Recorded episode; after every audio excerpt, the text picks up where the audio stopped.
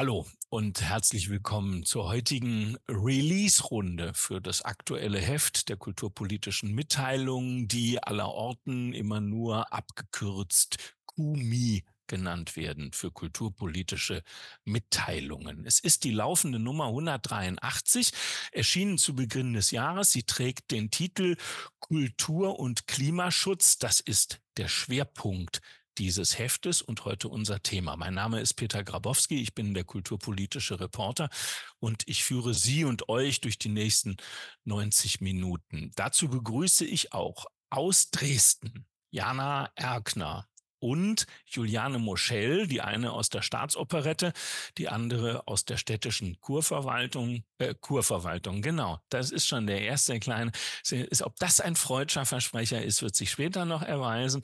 Aus der städtischen Kulturverwaltung mehr zu konkreten Tätigkeiten später. Aus Bonn, beziehungsweise im Institut für Kulturpolitik der Kulturpolitischen Gesellschaft, Charlotte Burkhardt und Sophie Pfaff vom Projekt Culture for Climate sowie Franz Kröger aus der Geschäftsführung der Kulturpolitischen Gesellschaft und live aus Steinhagen in Ostwestfalen Norbert Sievers, jahrzehntelang Geschäftsführer der Kulturpolitischen Gesellschaft und weiterhin beratend wie inhaltlich tätig in diesem Zusammenhang. Worum geht es heute mit Hilfe dieser geballten Expertise? Um drei Dinge. Erstens darum, das Schwerpunktthema der neuen KUMI Kultur- und Klimaschutz zu präsentieren und möglichst zu vertiefen. Zweitens wird die originär wissenschaftliche Publikation kulturpolitische Mitteilungen auf diesem Weg für 90 Minuten von einem Print zu einem Live-Format in einem anderen Medium. Und drittens soll deutlich werden, dass die Kumi ein Veröffentlichungs-, aber eben auch ein Diskursmedium ist. Wie machen wir es? Die nächsten 90 Minuten sind im Grunde nach zwei geteilt. Die erste Hälfte besteht aus inhaltlichen Impulsen. Die zweite ist für Fragen, Antworten und Debatte reserviert. Und dazu gleich ein technischer Hinweis. Dieses Webinarformat bei Zoom, in dem wir jetzt alle sind, das zeigt im On auf dem Bildschirm. Sie merken das, ihr merkt das, nicht alle Teilnehmenden, sondern nur in Anführungszeichen das Podium. Das bleibt auch so, weil sich bei aktuell 41, ähm, aber dann später 50, gelegentlich 70, manchmal sogar 100 Leuten in der Konferenz als wenig sinnvoll erwiesen hat, alle ins Bild zu holen. Nicht nur wegen der ultrakleinen Kacheln, die dann verteilt sind auf mehrere Bildschirmseiten. Das schließt die gemeinsame Debatte natürlich nicht aus. Im Gegenteil, das Webinarformat äh, verfügt neben dem gewohnten Chat, den man unten in der Befehlsleiste ansteuern kann, auch über eine Frage-Antwort-Funktion, kurz F und A. Der Button ist direkt neben dem Chat-Button platziert und diese F und A-Funktion nutzen wir, ihr und Sie alle bitte heute, um tatsächlich Fragen zu stellen, Anmerkungen zu machen, die ich dann im Laufe des Gesprächs möglichst umfassend einbinden werde. Der Chat dient also dazu, weiterführende Informationen an alle zu verteilen, so dass reine Info und die eigentliche Debatte nicht durcheinander laufen. Das hat in der Vergangenheit sowohl bei mir als auch in den KUPOG Web Talks der geschätzten Kollegin Anke von Heil gut funktioniert. Nach und Neujustieren in der Zukunft bleibt natürlich trotzdem möglich. Wir sammeln Erfahrungen und die Kultur ist ja selbst transformationserfahren und mit ihr dann auch die Kulturpolitik. Wir starten jetzt in den ersten Teil des Gesprächs mit Franz Kröger, dem stellvertretenden Geschäftsführer der Kulturpolitischen Gesellschaft und wissenschaftlichem Mitarbeiter am Institut für Kulturpolitik mit ein paar wenigen grundsätzlichen Informationen zur Bumi, denn auch heute ist wieder rund die Hälfte der Teilnehmenden nicht Mitglied der Kulturpolitischen Gesellschaft und kennt die Publikation möglicherweise nur vom Hörensagen oder vielleicht sogar gar nicht. Und natürlich sagt Franz dann auch was zum aktuellen Heft. Lieber Franz, du hast das Wort. Du bist leider noch stumm geschaltet.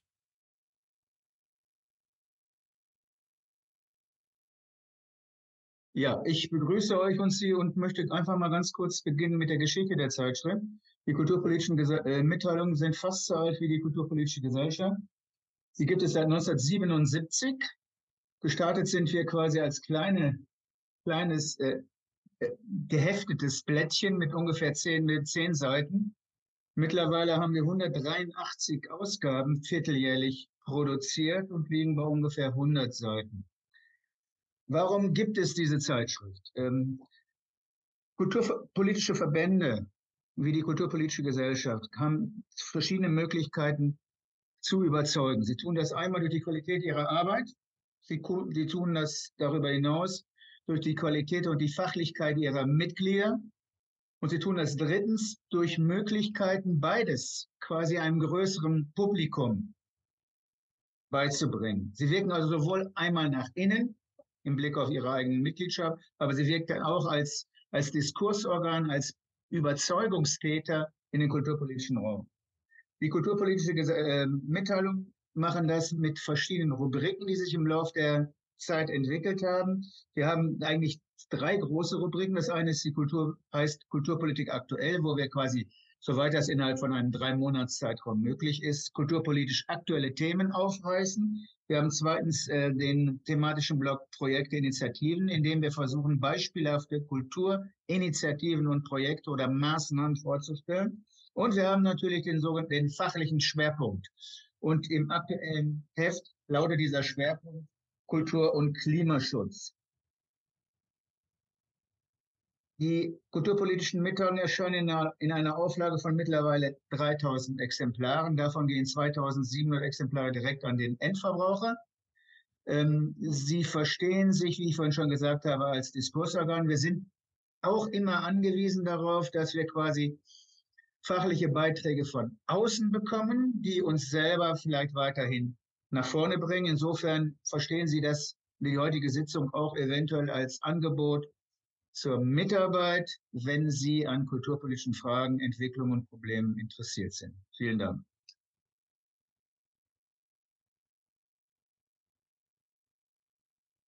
Das war abrupt. Ähm, vielen Dank, Franz. Wir starten dann jetzt in ähm, ähm, das eigentliche Thema, steigen tiefer ein, Kultur und Klimaschutz. Wir beginnen auf der Metaebene mit äh, Norbert Sievers von Hause aus Soziologe bis zu seinem Abschied in den Unruhestand 2019 über Jahrzehnte Geschäftsführer der kulturpolitischen Gesellschaft und in dieser Funktion auch beteiligt an der ersten, ich sage mal, nennenswerten öffentlichen Stellungnahme der deutschen Kulturpolitik zu Fragen von Klima und Nachhaltigkeit, dem Tutzinger Manifest von 2001. Norbert wird uns jetzt in der Kürze von etwa zehn Minuten in die lange Linie des Nachdenkens über Nachhaltigkeit im Allgemeinen und Klimaschutz im Besonderen einführen, die rund um den Club of Rome Report Grenzen des Wachstums 1972 begonnen hat und schon jetzt in die weite und weitere Zukunft weist, weil nach über 70 Jahren, 50 Jahren ähm, grundsätzlichen Wissens um die Herausforderung auf diesem Feld heute mehr zu tun ist denn je. Bitte schön, Norbert. Ja, vielen Dank. Das will ich gerne tun und auch ein bisschen zurückblicken, natürlich auch aus der Perspektive der kulturpolitischen Gesellschaft und der kulturpolitischen Mitteilung, die ja, wie Franz schon eben sagte, seit 1977 verquickt miteinander sind. Es geht also um die Frage, wie ist die Kulturpolitik zum, zum Thema Umwelt gekommen oder umgekehrt, wie ist das Thema Umge wie ist die, die Umwelt zur Kulturpolitik gekommen. Und da ist die Jahreszahl, die Peter Grabowski gerade schon genannt hat, 1972, schon die ganz richtige. Damit will ich auch beginnen. Aber vorweg will ich noch sagen, also wenn wir über Kulturpolitik reden, müssen wir natürlich gewiss, genau wissen, worüber wir eigentlich reden. Und im Falle der kulturpolitischen Gesellschaft ist es vor allem sozusagen der Policy-Aspekt. Also es geht um Inhalte, es geht um Ziele, es geht natürlich bei Projekten auch um Verfahren, es geht um Institutionen, wo wir Recherchen machen. Aber als Verband sind wir vor allem zielorientiert. Wir versuchen also den, den, den, ja, den Bewusstseinsbildungsprozess, den Meinungsbildungsprozess im Kulturbereich zu beeinflussen und dadurch natürlich auch Kulturpolitik zu beeinflussen. Und in diesem Zusammenhang sind uns natürlich auch Erklärungen wichtig, auf die wir immer hinweisen. Und eine ganz wichtige Erklärung, äh, mit der überhaupt, sagen wir mal, das Umweltthema zur Kulturpolitik gekommen ist, ist die von 1972, äh, ähm, die Erklärung des, der Expertenkonferenz des Europarats Zukunft und kulturelle Entwicklung, an der viele Experten teilgenommen haben, die man heute auch noch kennt. Robert Pich zum Beispiel, Alvin Toffler, Robert Jung und so weiter. Also namhafte Persönlichkeiten, Hermann Glaser war auch dabei, die seinerzeit eine, eine Erklärung ähm, formuliert haben, auch der ich kurz zitieren will. Da heißt es, sich selbst überlassen erschöpft industrielles Wachstum die natürlichen Reserven der Erde und wendet sich schließlich gegen den Menschen. Das haben wir jetzt erreicht. Das ist im Prinzip auch allen klar, dass sich das gegen die Menschen wendet. Und es wird gefordert, dass es Gegengewichte äh, äh, geben muss, um diesen Prozess sozusagen aufzuhalten und dass Kultur dabei auch eine Rolle spielt, indem sie Gegenbilder, wenn man so will, zu dem industriellen Wachstum äh, publik macht und auch sich ausdenkt. Ähm, das war ein, ein, Impuls, der oft zitiert wurde, diese Erklärung in den 72er Jahren. Im Hintergrund war natürlich, stand der Club of Rome und die dann beginnende Umweltbewegung in den 70er Jahren. Aber es ist nicht wirklich, sagen wir mal, in die kulturpolitische Praxis eingedrungen. Also Kultur war, also die Umwelt war, wenn man so will, ein mitlaufendes Thema in den 70er Jahren. Ende der 70er Jahre ist es in zweierlei Hinsicht vielleicht noch ein bisschen äh, stärker ins Bewusstsein gekommen. Auf der einen Seite durch die ähm, verschiedenen sozialen Bewegungen. Die waren auch immer mit Fragen der Umwelt und auch der Kultur verquickt. Damals ging es ja sehr stark im Sinne eines sehr erweiterten Kulturbegriffs darum, Kultur auch zu fassen, aufzufassen als, ein, als alternative Lebensform. Darum kümmerte man sich in der Kulturpolitik, aber auch in der Kunst. Wir erinnern uns an Joseph Beuys und solche Künstler, die in diesem äh, Zusammenhang zu nennen wären und Aktionen gemacht haben. Das war schon durchaus ein Thema, aber es hat nicht, sagen wir mal, den Städtetag erreicht oder nicht, sagen wir mal, die wirklich äh, kulturischen Akteure im, im Zentrum der Kulturpolitik. Das änderte sich ein bisschen in den 1990er Jahren. Ähm, Etwa äh, erinnere ich mich an das große Städteprojekt Kultur 90. Nicht? Da wurden also in 29 verschiedenen Städten Projekte durchgeführt über einen Zeitraum von drei Jahren, immer zu einem bestimmten Thema, Kultur und Stadt, Kultur und Frieden und so weiter, aber unter anderem in Recklinghausen auch Kultur und Umwelt. Da kam das also schon mal vor, dass man dachte, das gehört, wenn wir über Kultur und Kulturpolitik reden, auch mit dazu dann den ersten, sagen wir mal, programmatischen Aufschlag, der etwas klarer den Zusammenhang von Umwelt, Ökologie und Politik fasst, ist das Papier, an dem ich auch selbst mitgewirkt habe, neben anderen ähm, äh, die, die, die sogenannten Bausteine für eine kommunikativ und ökologisch orientierte Kulturpolitik. Das ist 1990 erschienen. Das haben wir im Zusammenhang mit einem Projekt Ende der 60er Jahre geschrieben mit ein paar Leuten. Und auch daraus will ich kurz zitieren. Da heißt es, der beschleunigte Verbrauch der natürlichen Ressourcen im weltweiten Maßstab zerstört die Lebensgrundlagen der Menschen. Ihrem Schutz und ihrer Regeneration muss deshalb mit allen Politikfeldern erste Priorität eingeräumt werden. Und dann wird das weiter durchdekliniert, dass es eben auch für Kulturpolitik zu gelten habe und dass sie sich radikal umstellen müsse. Das war schon eine klare Ansage in den 1990er Jahren, die dann aber auch nicht, sagen wir mal, gehört wurde. Es gab zwar ein paar Tagungen auch von uns, wo der Umweltgedanke eine Rolle spielte, etwa in der, in, in der Stadtentwicklung. Auch Karl Ganser hatte ja seinerzeit innerhalb der IBA solche Überlegungen einer, einer sanften Stadterneuerung und so weiter, wo Kultur eine Rolle spielte. Das gab es, aber es ist nicht wirklich durchgedrungen, weil in den 1990er Jahren natürlich auch die deutsche Einheit war. Da standen andere Themen auf dem Vordergrund. Der Neoliberalismus, äh, ähm, hat schon gewisse Spuren hinterlassen mit dem New Economic, äh, äh, New Public Management System, der Kulturverwaltungsreform. Das hat das alles so ein bisschen überlagert. Dann ist äh, 1998 zu nennen als Datum, als wir als kulturpolitische Gesellschaft das erste Mal unsere Grundsatzerklärung von 1976 überarbeitet haben. Da sind die Ideen des Bausteinepapiers aufgenommen worden, auch diese ökologischen Ideen 1998.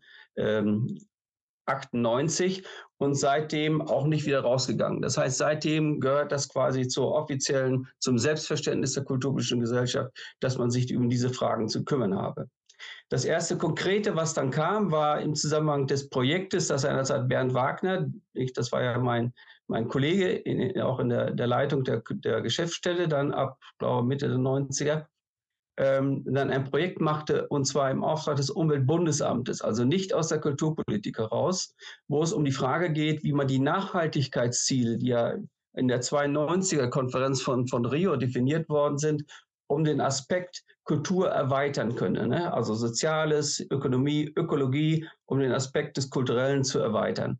Dazu sind, äh, ist eine Tagung gemacht worden und eben auch eine Publikation erschienen. Und aus diesem Kreis heraus ist dann auch ähm, das Tutzinger Manifest äh, veröffentlicht worden, das einen ziemlich guten Erfolg hatte, weil eine starke Resonanz äh, darauf ähm, erfolgte, wo eben dieser Gedanke, wir brauchen Kultur auch als viertes Element des Nachhaltigkeitsgedankens zentral verankert ist vorbereitet worden ist, und das ist auch nicht unwichtig in diesem Zusammenhang, durch einen ganz kleinen Kreis von Leuten, die verbunden waren mit der Evangelischen Akademie in Iserlohn. Ähm, Franz wird sich daran erinnern, er war auch dabei und vor allem auch Bernd war dabei und einige andere. Da wurde das systematisch sozusagen subkutan weiterentwickelt, also über Ökologie und im Übrigen auch Interkultur. Diese beiden Aspekte wurden da stark diskutiert und quasi vorbereitet, um dann in den 2000er Jahren sehr viel stärker dann sich entfalten zu können, auch in der Verbandspolitik. Und so, jetzt muss ich schon mal gucken, dass ich nicht äh, zu viel sage. Äh, zusammen, äh, es gab auch natürlich ein paar Dinge im Zusammenhang mit den Agenda 21 äh, Prozessen auf lokaler Ebene, die ja sehr partizipativ angelegt waren. Aber das war auch, sagen wir mal, nicht, noch nicht so stark. Das waren also vereinzelte Aktionen nur. Zu einer nachholenden Programmierung, will ich mal sagen, des Umweltgedankens, äh, die ähm, ab, im, im Grundsatzprogramm 1998 gehört dann äh, vor allem auch ähm, die, das Programm, das wir überarbeitet haben 2012.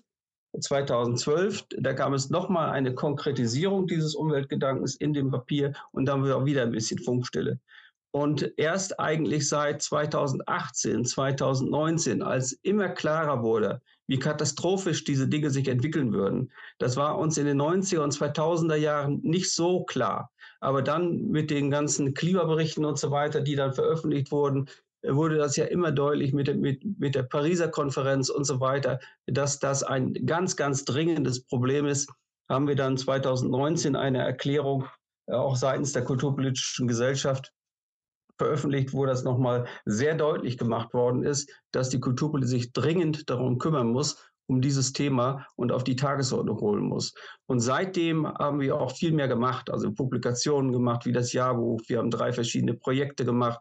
Wir haben äh, in den kulturpolitischen Mitteilungen Schwerpunkte gehabt zum Thema Kultur und verfolgen eigentlich dieses Thema sehr systematisch und auch sehr konsequent. Und ich hoffe natürlich auch mit Wirkung. Ich gehe davon aus, dass es Wirkung haben wird weil auch andere Akteure mittlerweile ähm, da oder seit Jahren auch schon auf diesem Feld aktiv sind, etwa die Bundeskulturstiftung, der Deutsche Kulturrat und andere Verbände, denen ist allen klar, dass was die Stunde geschlagen hat und dass man hier was tun muss. Die Frage ist nur wie.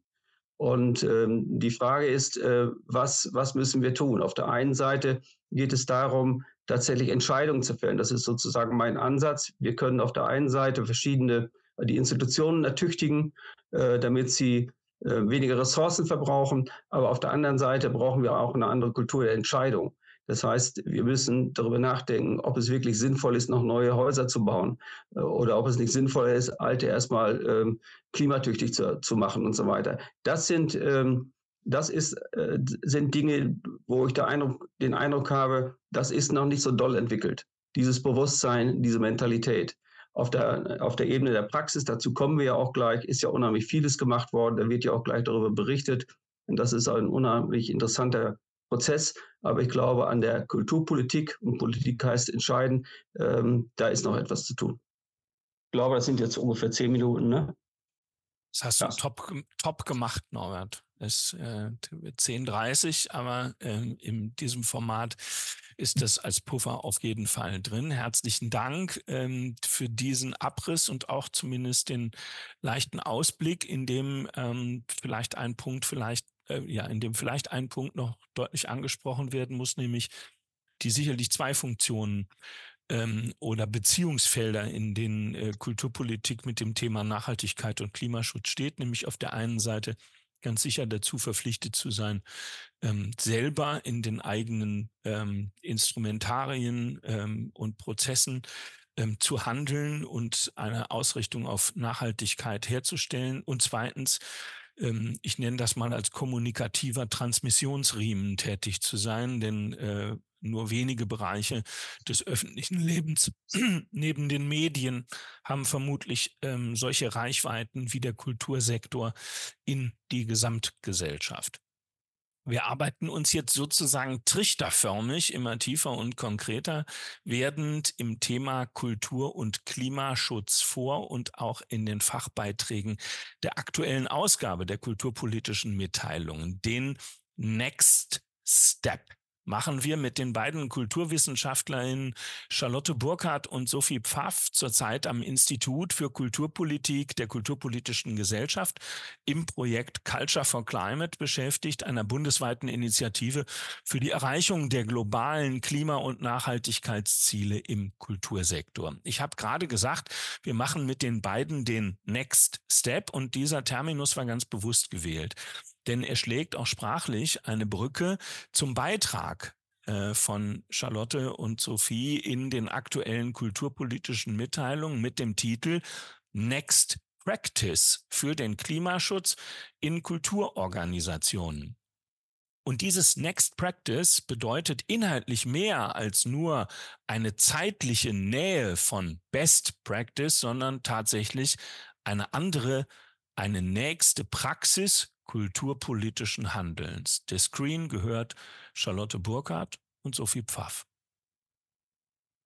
Ja, vielen, vielen Dank. Dank. Charlotte Sophie? teilt eine Präsentation, ähm, die wir mitgebracht haben. Da warte ich mal noch kurz drauf. Danke für die nette Einführung. Genau, Charlotte und ich, wir sind äh, Mitarbeiterin im Projekt Culture for Climate in der Kulturpolitischen Gesellschaft. Und ähm, Jetzt muss ich mal meine Ansicht kurz verändern. genau. Unser Arbeitsschwerpunkt liegt also im Moment äh, stark oder klar im Feld Kultur- und Klimaschutz und wir sind dann auch nicht ganz unschuldig am aktuellen Schwerpunkt der kulturpolitischen Mitteilung. Ähm, Culture for Climate, da sage ich vielleicht zuerst ein paar Wörter darüber, dass Sie das so ein bisschen oder ihr einordnen könnt, ist ein Verbundprojekt. Charlotte, du kannst mal weiterklicken des Netzwerks äh, Nachhaltigkeit in Kunst und Kultur, 2N2K, ähm, des Öko-Instituts und uns der Kulturpolitischen Gesellschaft. Wir werden gefördert für drei Jahre durch das Bundesministerium für Wirtschaft und Klimaschutz, also ähm, auch nicht aus dem Kulturbereich oder aus ähm, von der Beauf Bundesbeauftragten für Kultur und Medien, sondern ähm, auch aus dem Klimaschutzbereich ähm, wir, ähm, das ist im Rahmen der Nationalen Klimaschutzinitiative und äh, wir haben ein vielschichtiges Maßnahmenpaket geschnürt und da bewegen wir uns eigentlich genau an der Schnittstelle von der viel zitierten ähm, oder genau an der Schnittstelle vom Wissen ins Handeln. Das wird ja oft viel zitiert, äh, dass wir viel wissen, dass im Diskurs äh, ist das Thema schon länger gesetzt und angekommen und nun geht es eigentlich darum, äh, wie man das ins Handeln umsetzt im Bereich Klimaschutz. Äh, wie Peter auch schon äh, erwähnt hat, unser Ziel ist es, dass, also wir, wir haben den Fokus klar auf der Umsetzung der globalen und nationalen Klimaschutz- und Nachhaltigkeitsziele im Kulturbereich. Und das machen wir, machen wir mit verschiedenen Instrumenten. Zum Beispiel haben unsere Kollegen von 2N2K eine Nachhaltigkeitsdeklaration für, für den Kulturbereich entwickelt und zur Mitunterzeichnung äh, zur Verfügung gestellt für KulturakteurInnen. Das Öko-Institut entwickelt im Moment ein Klimatool, äh, mit dem man sich über Treibhausgaseinsparungspotenziale informieren kann von verschiedensten Maßnahmen. Also da ist klar ein Fokus auf den Maßnahmen, also ähm, dass man direkt in die Umsetzung kommt, ist immer ähm, so das Hauptziel, das wir dann verfolgen. Von der kulturpolitischen Gesellschaft haben wir eine digitale Weiterbildungsreihe angeboten ähm, in zwei Durchläufen und das äh, Next Practice Beispielpaket quasi ähm, ist eben auch ein Teil ähm, von unserem Projekt, das wir heute näher vorstellen. Wie wir von Norbert gehört haben, ist das Thema der ökologischen Nachhaltigkeit nicht neu in der kulturpolitischen Gesellschaft. Und das sieht man auch hier anhand der vergangenen Schwerpunkte, die es gab zu dem Themenbereich. Also es gab in den letzten sechs Jahren drei Ausgaben, wenn man jetzt die heutige oder die aktuelle mitzählt. Zum einen zur klimagerechten Kulturpolitik, äh, dann zum Kulturwandel, zur Nachhaltigkeit und jetzt eben mit dem stärkeren Fokus auf den Klimaschutz, Kultur und Klimaschutz. Aber was wir jetzt auch gerade schon nachvollzogen hatten äh, in dem Vortrag von Norbert, ist, dass ähm, äh, ja, was neu ist im Moment, wo wir dann mit dem Projekt eigentlich ganz gut jetzt auch gelandet sind, das ist, dass das Thema in der Praxis angekommen ist, dass es eben nicht mehr darum geht, äh, machen wir was in diesem Bereich, sondern wie machen wir das eigentlich? Und ähm, was wir jetzt in den letzten zwei Jahren im Projekt äh, festgestellt hatten, ist, dass ähm, viele AkteurInnen das ähm, ja, sehen, das ist wichtig, wir wollen was tun, aber dass zum Teil doch die Orientierung auch fehlt, was diese Umsetzung angeht. Was sind nun konkrete Hebel und Instrumente, um den Klimaschutz systematisch auch in die Praxis von Kulturschaffenden, Kulturinstitutionen, Kulturpolitik und Verwaltung zu bringen? Wo findet man passende unterstützende Angebote? Wer sind die zentralen AkteurInnen eigentlich im Feld? Also was wir in, in Workshops und anderen Formaten feststellen, ist, dass ähm, ja doch so ein bisschen Verwirrung oder die Übersicht auch fehlt. Andererseits zeigt das aber auch gerade auf, und das ist das Spannende, dass Strukturen doch auch in Bewegung sind, dass äh, es eine sehr dynamische Zeit äh, für dieses Thema im Moment ist und dass es auch Gestaltungsmöglichkeiten bringt dadurch. Genau, die aktuelle Ausgabe der kulturpolitischen Mitteilung fängt also einen Teil dieser Bewegung im kulturellen Feld ein und zeigt eine Palette auf von verschiedenen AkteurInnen und Ansatzpunkten für den Klimaschutz im Kulturbereich.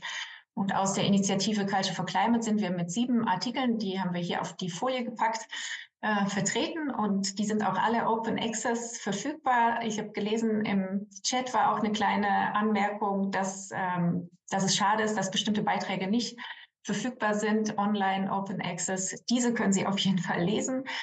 Ähm, da können Sie sich zum Beispiel informieren nochmal über das Culture for Climate. Ralf Weiß ist da mit einem Artikel ähm, vertreten. Oder Sie können auch sehen, was das Klimatool, ähm, ja, so ein bisschen so einen Blick hinter die Kulissen werfen. Genau, aber ähm, heute sind wir hier, um über Next Practice zu sprechen. Und da möchte ich jetzt auch direkt zu Charlotte überleiten. Ja, ähm, vielen Dank. Muss ich mal gucken. Ähm, ja, vielen Dank. Und zwar Next Practice, Sophie hatte es bereits erwähnt ähm, und äh, Peter Grabowski in der Einleitung auch. Das ist äh, ein Begriff, den haben wir uns jetzt nicht willkürlich ausgedacht. Da steckt ein Konzept dahinter. Und zwar ist das Teil eben unseres Projektes bei Culture for Climate. Was haben wir da genau gemacht?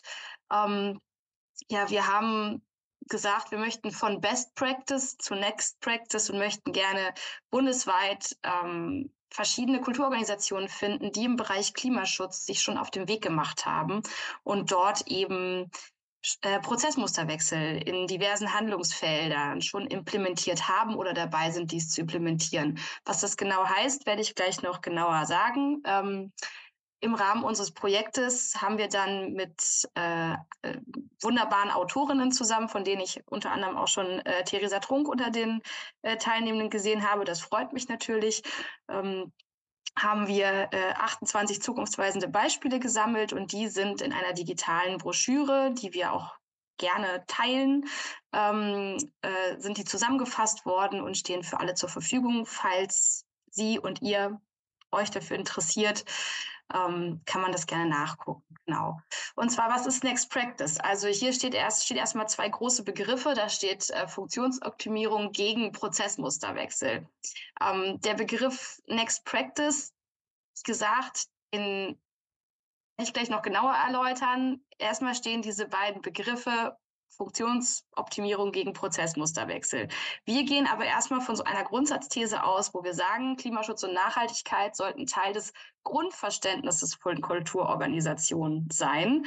Und dafür braucht es eben eins dieser beiden Begriffe von gerade eben, nämlich Prozessmusterwechsel. Woher kommen denn diese Begriffe und was bedeuten sie?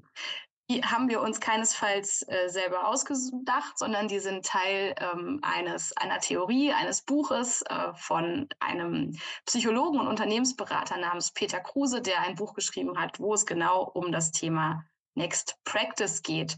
Und äh, der unterscheidet eben ganz klar zwischen Funktionsoptimierung und Prozessmusterwechsel und sagt, dass ähm, Funktionsoptimierung, ich zitiere hier, es ist möglich, bei einer mäßigen oder kontinuierlichen Erhöhung der Anforderungen die notwendige Leistungssteigerung durch Verbesserung bestehender Verhaltensmuster zu erzielen. Das klingt jetzt erstmal sehr theoretisch. Was meint er damit konkret? Was meinen wir damit konkret?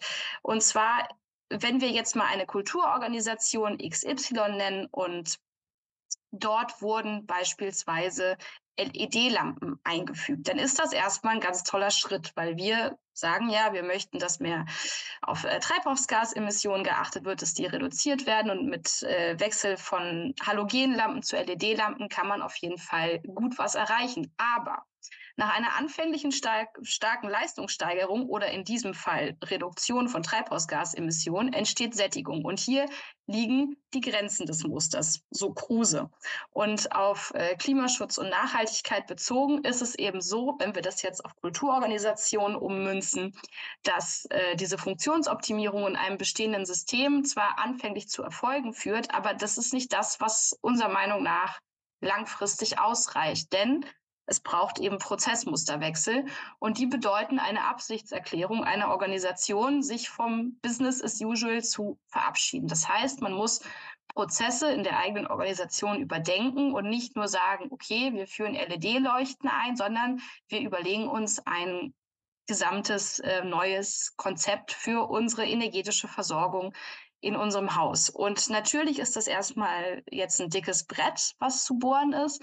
Und ähm, dass man bestehende Verhaltensmuster innerhalb der eigenen Organisation in Frage stellt oder eben verlässt, ist mit Sicherheit auch risikoreich. Und es braucht allerdings diese Prozessmusterwechsel und diesen Mut, damit Klimaschutz und Nachhaltigkeit ganzheitlich äh, in Kulturorganisationen implementiert werden kann. Und das ist ja die These, von der wir letzten Endes ausgehen.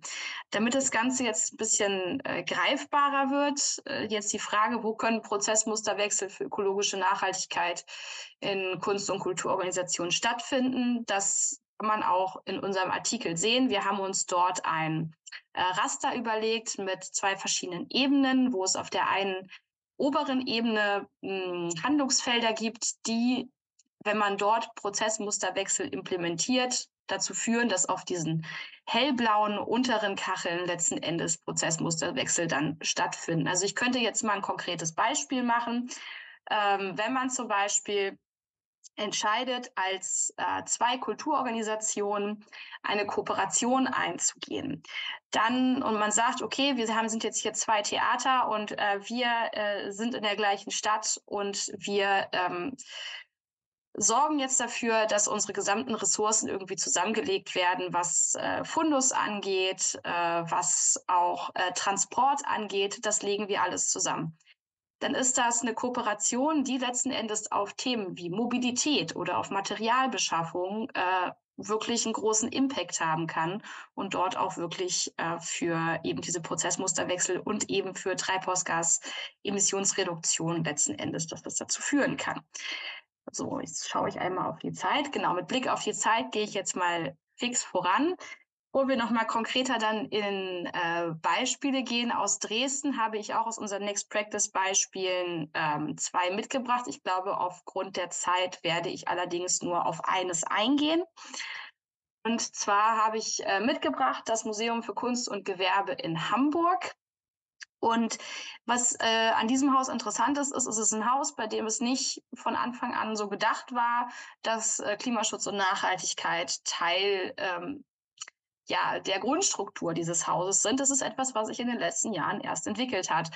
Und äh, der Geschäftsführer Alexander Stockinger hat gesagt, die Nachhaltigkeitstransformation ist ein generelles Umdenken und im Prinzip auch eine Art Neuerfindung unserer Institutionen unter dem Vorzeichen der Klimakrise. Und er hat mit ähm, als Geschäftsführer tatsächlich das Thema Klimaschutz und Nachhaltigkeit so als zur Chefsache mit erklärt und treibt die Nachhaltigkeitstransformation in diesem Haus äh, stark voran.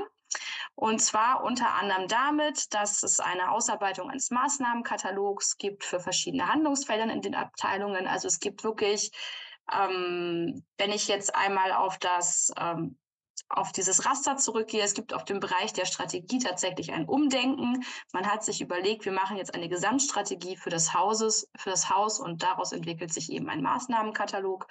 Und äh, Ziel des Ganzen ist es eben, dass eben die Nachhaltigkeit grundsätzlich implementiert ist, aber nicht nur im Haus, sondern auch bei den Mitarbeitenden selber. Und äh, dafür muss man die Mitarbeitenden schulen, dafür braucht es neue Kompetenzen, dafür braucht es Sensibilisierung und dafür braucht es aber eben auch Ressourcen. Und ein noch interessanter Aspekt eben äh, aus dem Museum für Kunst und Gewerbe in Hamburg ist der Kooperationsaspekt, nämlich das Kooperationsprojekt 11 zu 0. Da haben sich elf Museen aus Hamburg für den nachhaltigen Transformationsprozess ähm, zusammengetan und ähm, haben dadurch nicht nur eine CO2-Bilanzierung erstellen lassen. Das ist natürlich auch eine ganz tolle Sache, sondern haben jetzt, wo sie als elf Museen gemeinschaftlich auftreten, auch die Möglichkeit, politisch als Lobby äh, für diese Thematik letzten Endes einzustehen. Und dort äh, sagte eben Alexander Stockinger auch, dass man da eben merkt, dass das politische Gewicht da dementsprechend zugenommen hat. Charlotte, genau. wir müssen zum Ende kommen. Das war genau mein letzter Satz. Ich wollte genau jetzt zum Ende kommen. An dieser Stelle würde ich es gerne dabei belassen und das zweite Beispiel überspringe ich jetzt. So. Und das können wir uns womöglich dann in der Vertiefung nochmal angucken, beziehungsweise vielleicht auch später ähm, in der Diskussion. Kommen wir vom wissenschaftlichen Konzept und schon den ersten praktischen Anknüpfungspunkten, die Charlotte Burkhardt jetzt gerade dargestellt hat, am Beispiel des Hamburger Museums zur Umsetzung und zu praktischen Rezepten für Kultur- und Klimaschutz in Kulturverwaltung und den Kulturinstitutionen vor Ort. Darüber sprechen im Folgenden Juliane Moschell und Jana Hergner. Juliane leitet nicht nur die Abteilung Kunst und Kultur im Amt für Kultur- und Denkmalschutz der Dresdner Stadtverwaltung, sondern sie hat auch das Projekt Culture for Future verantwortet, das die Erstellung und Implementierung von Nachhaltigkeitsstrategien in Dresdner Kulturbetrieben begleitet hat. Zu dessen Ende, also zum Ende des Projekts vor gut einem Jahr, ist auch eine Dresdner Charta für Nachhaltigkeit im Kultursektor entstanden. Eine der fünf Piloteinrichtungen in diesem Projekt ist die Dresdner Staatsoperette und in deren Intendanz ist die nicht nur studierte, sondern auch praktisch erfahrene und erfolgreiche Kulturmanagerin Jana Hergner für das Nachhaltigkeitsthema verantwortlich. Ähm, vorher nochmal die Erinnerung und bitte, bevor wir in diesen letzten Teil einsteigen, die Bitte von mir, die F&A, also die Frage- und Antwortfunktion hier in Zoom für Fragen und Anmerkungen zu den Impulsen zu nutzen. Die nehmen wir dann anschließend in den Diskurs auf. Jana und Juliane, Open Screen for you now. Vielen Dank, Peter. Auch von mir aus Dresden ein Hallo in die Runde. Und ähm, ich möchte gerne zu Beginn ein paar Worte aus Sicht der Kulturverwaltung zum Thema Gestalten und Verwalten ähm, hier mitteilen. Und äh, Diana wird dann äh, auch vor allem aus Sicht der Praxis, aus der Kultureinrichtung selbst, äh, aus der Erfahrung heraus nochmal äh, ergänzen können. Ja, ähm, Culture for Future ist kein abgeschlossener Prozess, sondern äh, die Förderung war dann irgendwann zu Ende. Deshalb ähm, genau gab es erstmal diesen ähm, Wegpunkt, aber wir arbeiten natürlich weiter und äh, Culture for Future geht auch weiter. Aus der Erfahrung der vergangenen Jahre konnten wir halt insbesondere durch ähm, durch auch die äh, zunehmende Kooperationsbereitschaft, durch die sektorenübergreifende Zusammenarbeit und auch ähm, ja die Förderung durch uns als Kulturverwaltung äh, in bestimmten Belangen zum Thema Klim Klimaschutz ähm, äh, viel lernen. Und ganz deutlich geworden ist, dass äh, Klimaschutz in Kunst und Kultur aus der Verwaltung heraus ganz aktiv mitgestaltet werden muss, ohne aber eigentlich den Blick ähm, da zu verlieren verlieren, nämlich auf das Eigentliche, das Wesentliche, die Kunst. Also wir müssen die Kunst immer im Blick behalten. Und äh, ich möchte mich heute auf zwei Aspekte konzentrieren, ähm, die mir doch jetzt aus der Erfahrung der letzten Jahre wichtig erscheinen.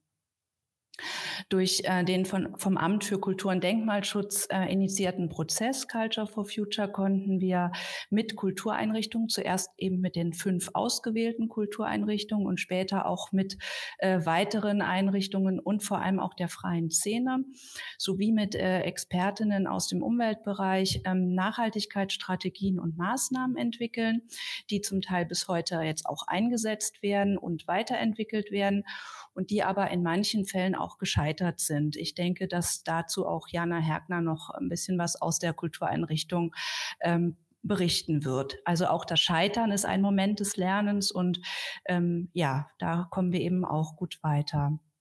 Hervorhebenswert für mich aus Sicht der Kulturverwaltung ist, ähm, dass wir als Rechtsträger von Kultureinrichtungen ähm, beim gemeinsamen Ziel immer miteinander lernen müssen und auch den Wissenstransfer ähm, herstellen müssen. Also jede Kultureinrichtung generiert ja eigenes Wissen und äh, aus unserer Sicht war es immer wichtig zu vernetzen, Veranstaltungen ähm, zu organisieren und Wissenstransfer ähm, ja zu ermöglichen. Und dabei gilt es für uns auch als Rechtsträger, das richtige Maß zwischen fordern und fördern zu finden.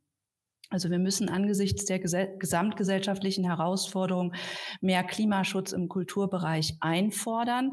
Und wir müssen aber auch gleichzeitig schauen, was und wie wir fördern, um nicht zu überfordern. Das heißt, wir setzen neue Rahmenbedingungen. Also beispielsweise haben wir jetzt einen äh, Stadtratsbeschluss aus dem vergangenen Jahr. Ähm, demnach sind alle kommunalen Kulturinstitutionen aufgefordert, jährlich eine Treibhausgasbilanz äh, zu erstellen und vorzulegen. Und alle zwei Jahre soll eine Nachhaltigkeitsberichterstattung nach dem deutschen Nachhaltigkeitskodex vorgelegt werden. Das heißt, hier fordern wir ganz konkret äh, ein. Und gleichzeitig haben wir uns es zur Aufgabe gemacht, äh, dass wir unsere Kultureinrichtungen auf dem Weg natürlich nicht alleine lassen, sondern dass wir ihnen Instrumente bereitstellen, um auch diese Forderungen äh, nachkommen zu können. Das heißt, wir haben gemeinsam mit der Stadt Leipzig ein webbasiertes E-Tool entwickelt, entwickeln lassen, dass wir jetzt dauerhaft und kostenfrei den Dresdner und Leipziger Kultureinrichtungen zur Verfügung stellen können und ähm, das so benutzerfreundlich und auf den äh, Kulturbereich eben angepasst ist, dass die Kultureinrichtungen im besten Fall damit ein Instrument haben, um diese geforderten Treibhausgasbilanzen ähm, auch erstellen zu können. Unser Tool ist darüber hinaus nach dem GHG-Protokoll entwickelt worden und äh, soll eben dem globalen Standard äh, dann gerecht werden. Und äh, zusätzlich haben wir hier in Dresden auch zum Thema Berichterstattung einen Leitfaden geschrieben, der Kultureinrichtungen es erleichtern soll, diese DNK-Berichterstattung äh, zu erstellen. Ähm, dieser Leitfaden ähm, ist erstmal ja auch so ein Pilotprojekt. Ähm, da wird sicher Jana Herkner auch gleich ein bisschen mehr erzählen, weil äh, ich denke schon, dass es eine große Forderung ist, für die Kultureinrichtungen so einen Bericht zu schreiben. Und ähm, zusätzlich haben wir mit einer Kommunikationsagentur einen One-Pager erstellen lassen. Und dieser One-Pager ist eher für die Öffentlichkeit gedacht, dass Kultureinrichtungen dann die Daten aus der Treibhausgasbilanz und auch aus der Berichterstattung äh, in diesen One-Pager einbetten können und dann äh, kommunikativ äh, öffentlichkeitswirksam auch veröffentlichen können. So, mein zweiter Aspekt ähm, neben dem richtigen Maß finden heißt, dass Kunst und Kultur nicht zu sehr bürokratisiert werden soll. Also speziell aus Sicht der Kulturverwaltung ist ähm, ja die Bürokratisierung doch äh, in der letzten Zeit eher zu spüren. Und äh, ich denke, die eigentliche Kraft von Kunst und Kultur ist doch nach wie vor die Wirkung. Und wir können natürlich und sollten auch bilanzieren, messen und Anreize schaffen für ein verändertes Verhalten. Aber die Wirkung, die ein Theaterstück hat oder gute Literatur oder ein eindrückliches Bild, also das, was eben schon anklang, ähm, die Wirkung ist doch etwas ganz anderes. Und deshalb ähm, ist es wichtig aus meiner Sicht, dass wir der Kunst äh, jetzt und auch in Zukunft ihre Freiheiten lassen und dem künstlerischen Ausdruck die Möglichkeitsräume geben, die Barrieren abbauen und den Zugang zu Kunst und Kultur immer offen halten.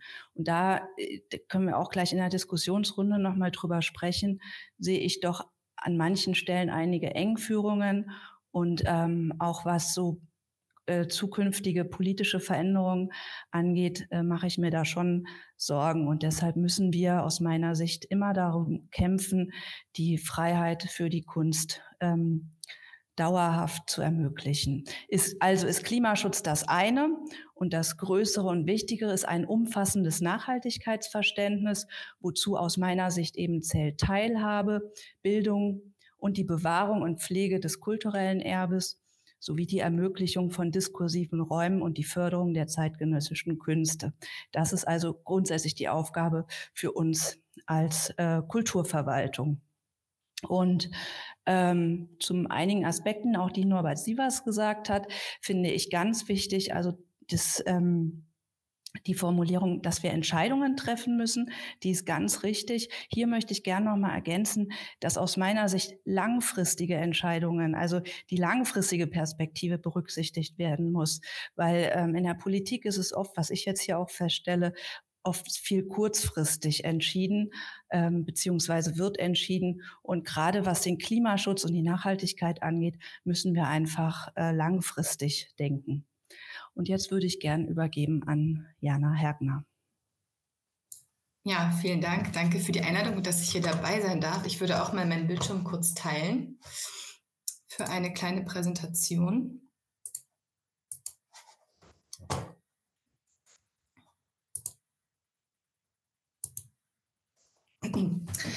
Genau, und auch danke für die Vorstellung. Das kann ich ja jetzt in dem Moment quasi weglassen. Ähm, ich ähm, bin die Referentin der Intendantin und ähm, Projektleiterin hier im Haus und koordiniere eben, wie gesagt, den Nachhaltigkeitsprozess bei uns und würde kurz unser Theater vorstellen und dann auf unseren aktuellen Stand im Nachhaltigkeitsprozess eingehen. Die Staatsoper Dresden gibt es seit 1947. Sie war sehr lange in einem Nachkriegsprovisorium am Stadtrand untergebracht und ist seit äh, 2016 im Kraftwerk Mitte in einem Theaterneubau zu Hause. Ähm, wir sind ein großes Musiktheater mit einem großen Solistinnenensemble, mit einem Ballett, Chor und Orchester und bewegen uns in den Genres Operette, Musical, Revue und Oper. Ähm, so ein Neubau bringt natürlich auch ein paar Vorteile schon mit sich. Wir haben bereits eine Photovoltaikanlage auf dem Dach. Die restlichen ähm, verfügbaren Dachflächen wurden inzwischen begrünt. Vor einigen Jahren wurde das gesamte Haus auf LED-Leuchtmittel umgestellt und unsere Tickets enthalten schon seit einiger Zeit ähm, die Möglichkeit, mit dem ÖPNV kostenlos vor und nach der Vorstellung zu fahren.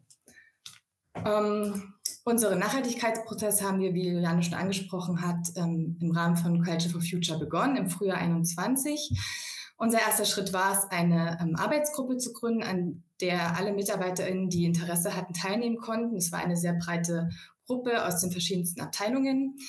Diese Arbeitsgruppe hat dann mithilfe oder mit Unterstützung einer Beratungsagentur Aktionsfelder für uns ermittelt, Maßnahmen ermittelt. Die haben wir natürlich mit der Theaterleitung entsprechend abgestimmt und versuchen seitdem diese Maßnahmen umzusetzen im Rahmen unserer Möglichkeiten. Ähm, aktuell beschäftigen wir uns mit der Klimabilanzierung im, eigentlich fast ausschließlich. Das ist ein sehr großes, ein sehr großer Arbeitsaufwand für uns. Wir konnten an dem in dieser Testphase des E-Tools im letzten Jahr teilnehmen. Das war sehr, sehr hilfreich. Wir hatten damit die Möglichkeit, wirklich zu verstehen, was es eigentlich an relevanten Daten zu sammeln gilt. Das war uns im Vorfeld nicht so genau klar. Beziehungsweise ähm, es ist einfach so komplex, dass doch die praktische Anwendung da sehr geholfen hat, da tiefer einzusteigen. Was wir jetzt ein bisschen für uns als Problem herauskristallisiert haben, ist dann die Deutung der Daten. Also was machen wir ähm, mit, ähm, mit, mit den Zahlen, die wir dann da herausfinden. Also was sagt uns das am Ende? Denn es gibt ja noch nicht so viele Theater, die das ermittelt haben, zumindest nicht in der Komplexität, in der es jetzt mit Scope 1, 2 und 3 ähm, erfolgt. Und äh, die nächste große Baustelle wird die Nachhaltigkeitsberichterstattung sein wie auch schon von Juliane eingeleitet, haben wir da einen guten Leitfaden bekommen, an dem wir uns langhangeln können. Aber auch die erste Sichtung äh, dessen hat schon gezeigt, dass das auch ähm, ein zeitlich hoher Aufwand sein wird. Ähm, bei uns sind gerade auch sehr viele Fragestellungen dazu im Raum und es braucht sicherlich eine umfangreiche Recherche, um dem ähm, ja, um diesem Bericht oder diesem Umfang auch gerecht zu werden. Ähm, genau, und unser übergeordnetes Ziel, was wir auch verfolgen, äh, ist eine eigene Hauskarte zu schreiben, die dann ähm, wahrscheinlich auch einfach in einer kurzen Form eine gute Handreichung ist für alle MitarbeiterInnen, für Gäste des Hauses, um ähm, ja, unseren Nachhaltigkeitsprozess auch gut in den Alltag implementieren zu können. Ich würde noch einmal kurz auf unsere Maßnahmen eingehen, beziehungsweise ein paar Problemstellungen. Also wir konnten, wie gesagt, schon einige Maßnahmen selbst umsetzen. Wir haben zum Beispiel eine Mitarbeiterinnenbefragung gemacht. Wir haben einen Leitfaden geschrieben, der insbesondere im Onboarding-Prozess äh, zum Einsatz kommt, der einfach den neuen Kolleginnen und Kollegen einen guten Überblick über unser Haus gibt, AnsprechpartnerInnen nennt und so weiter. Wir arbeiten aktuell an einem technischen Leitfaden, ähm, der soll sich insbesondere oder vor allem eigentlich an unsere Gastteams, an die Regie-Teams richten.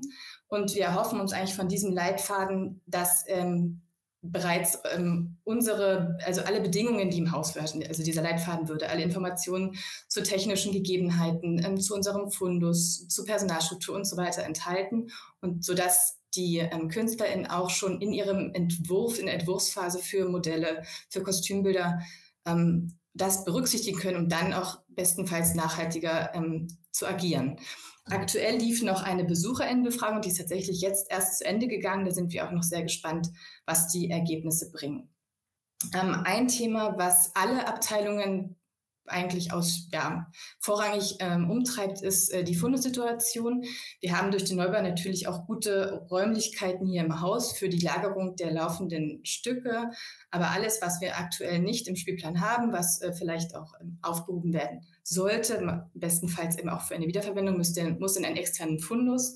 Es gibt dafür Räume, aber die sind nicht gut. Es braucht auf jeden Fall da eine andere räumliche Struktur, andere Bedingungen, damit auch das Material, was wir haben, was ja auch Wert hat, was man sicherlich wiederverwenden kann, gut gelagert werden kann.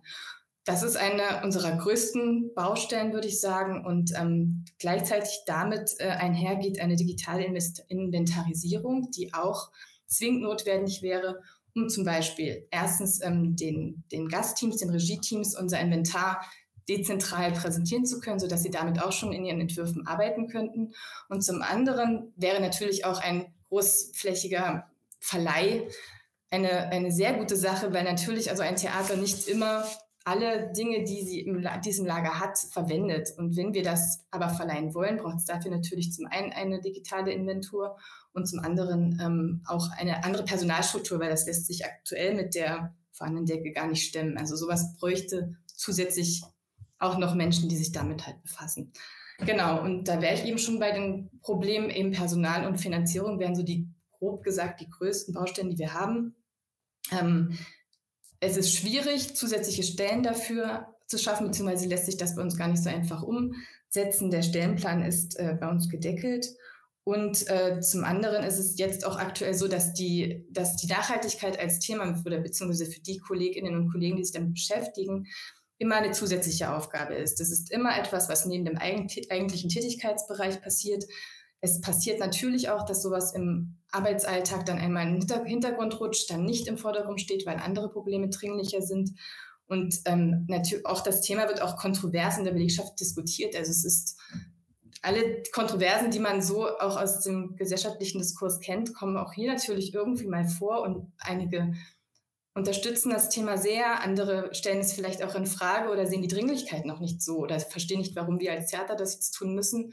Und solche Sachen muss man auffangen und irgendwie natürlich auch begleiten. Das ist auch ein sehr herausfordernder Prozess. Und ähm, finanziell noch ganz kurz zum Abschluss.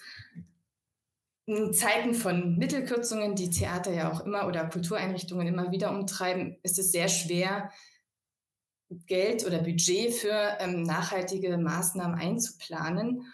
Und ähm, ich würde das auch gerne noch mal einem Beispiel verdeutlichen. Also wenn es gerade um Materialbeschaffung geht, im Bereich Kostüm ist es zum Beispiel sehr, sehr schwer, überhaupt ähm, mit nachhaltigen Stoffen oder klimafreundlichen Materialien umzugehen.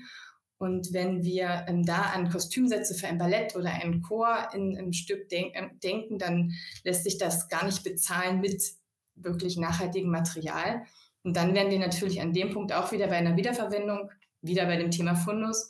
Aber auch hier muss es natürlich auch im künstlerischen Bereich dann ein Umdenken geben, vielleicht auch vermehrt mit vorhandenem Material ähm, zu arbeiten und das langfristig umzugestalten, wieder zu verwenden. Aber das ist eben alles ein Prozess und da stehen wir auch gerade noch am Anfang.